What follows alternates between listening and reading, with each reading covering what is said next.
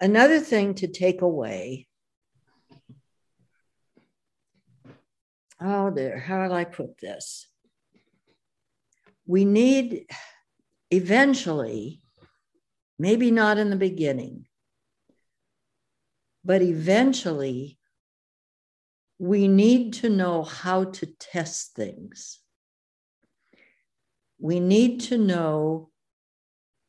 the principles that are found in Scripture, not just Bible verses, but because we can pick and choose a Bible verse and make it say almost anything. For instance, one of our colleagues used to make this joke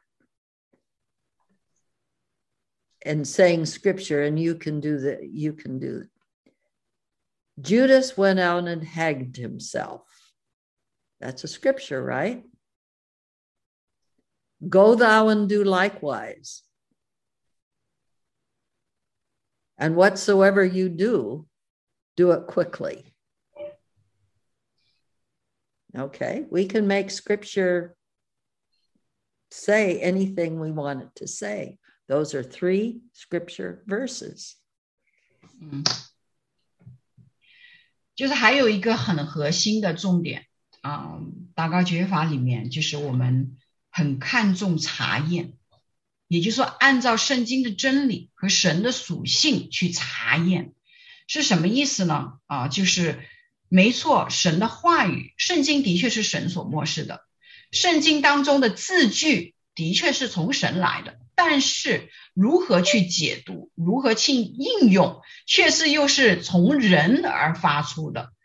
啊，有一个例子。Connie 他说，他跟他的一个同工常常开了一个玩笑，就是说使用圣经经文的一个玩笑，就如何我们可以如何离谱的曲解圣经上面的经文，我们如何按照我们的意思，一个经文写啊犹大出去吊死了，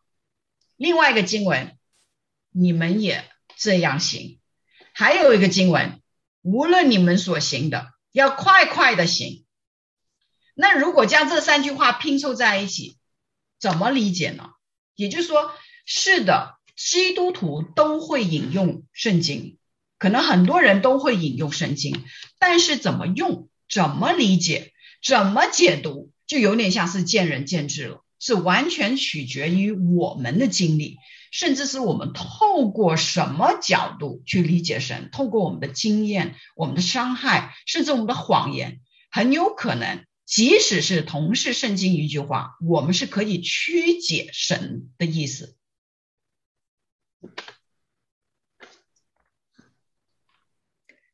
You test these kind of put together scriptures by the principles that you find in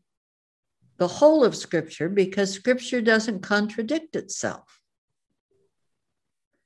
So if you know what the principles are found,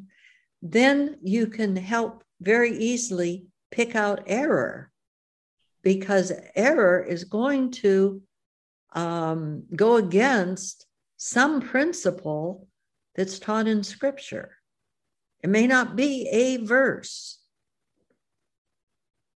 but the principle is there. And that's what you find with prayer resolution. Many times there's not just a verse that goes with step one, but when you put it all together and you know the principles found in scripture,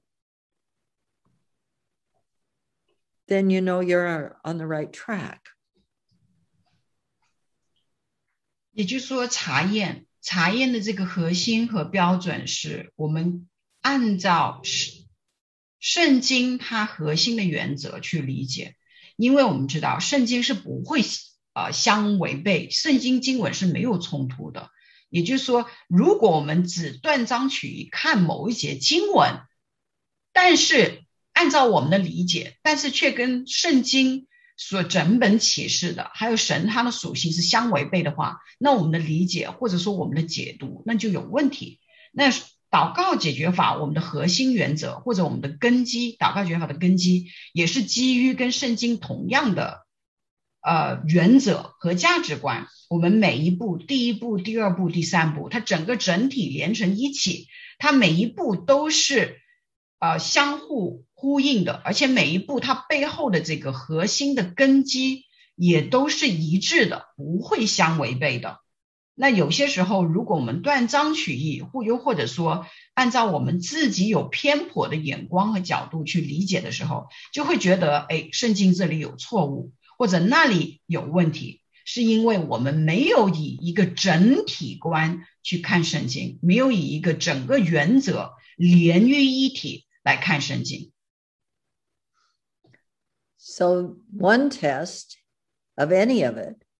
is is it consistent with the principles found in scripture and the second one is is it consistent with the character of god 那在这个过程当中祷告解决法我们的教导或者我们的辅导都需要有一致性一致性是与神的属性一致 还有神在整本圣经当中所启示的真理一致 So I guess what I'm trying to say in a short period of time is that we need to understand the principles behind what we're asking people to do in PR.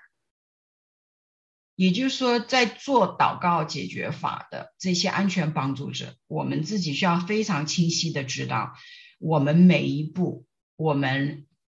带领接受辅导的弟兄姊妹在做这些祷告，还有这些步骤、这些原则的背后，他核心的价值观，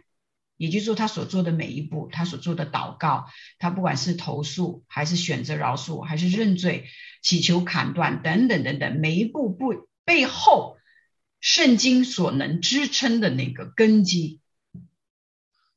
So rather than having people just follow steps. 而不只是很机械化的让别人按照步骤一步一步来走，每一个步骤背后都是有目的的。They need to understand why of that step. They need to know the principle behind doing that step.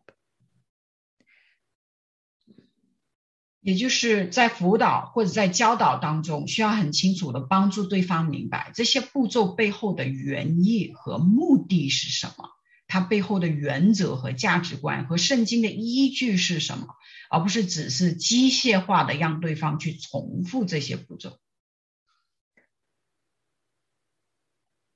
And we need to um, make sure that they, when they use a word, for instance, forgive? Are, do they use the word the same way you use the word? 所以其中课程当中有提到语义学，语义学的意思就是说，大家说的都是同一个词， 但是他对这个词的理解跟你所讲的这个词的意思是不是一致的？比如说饶恕，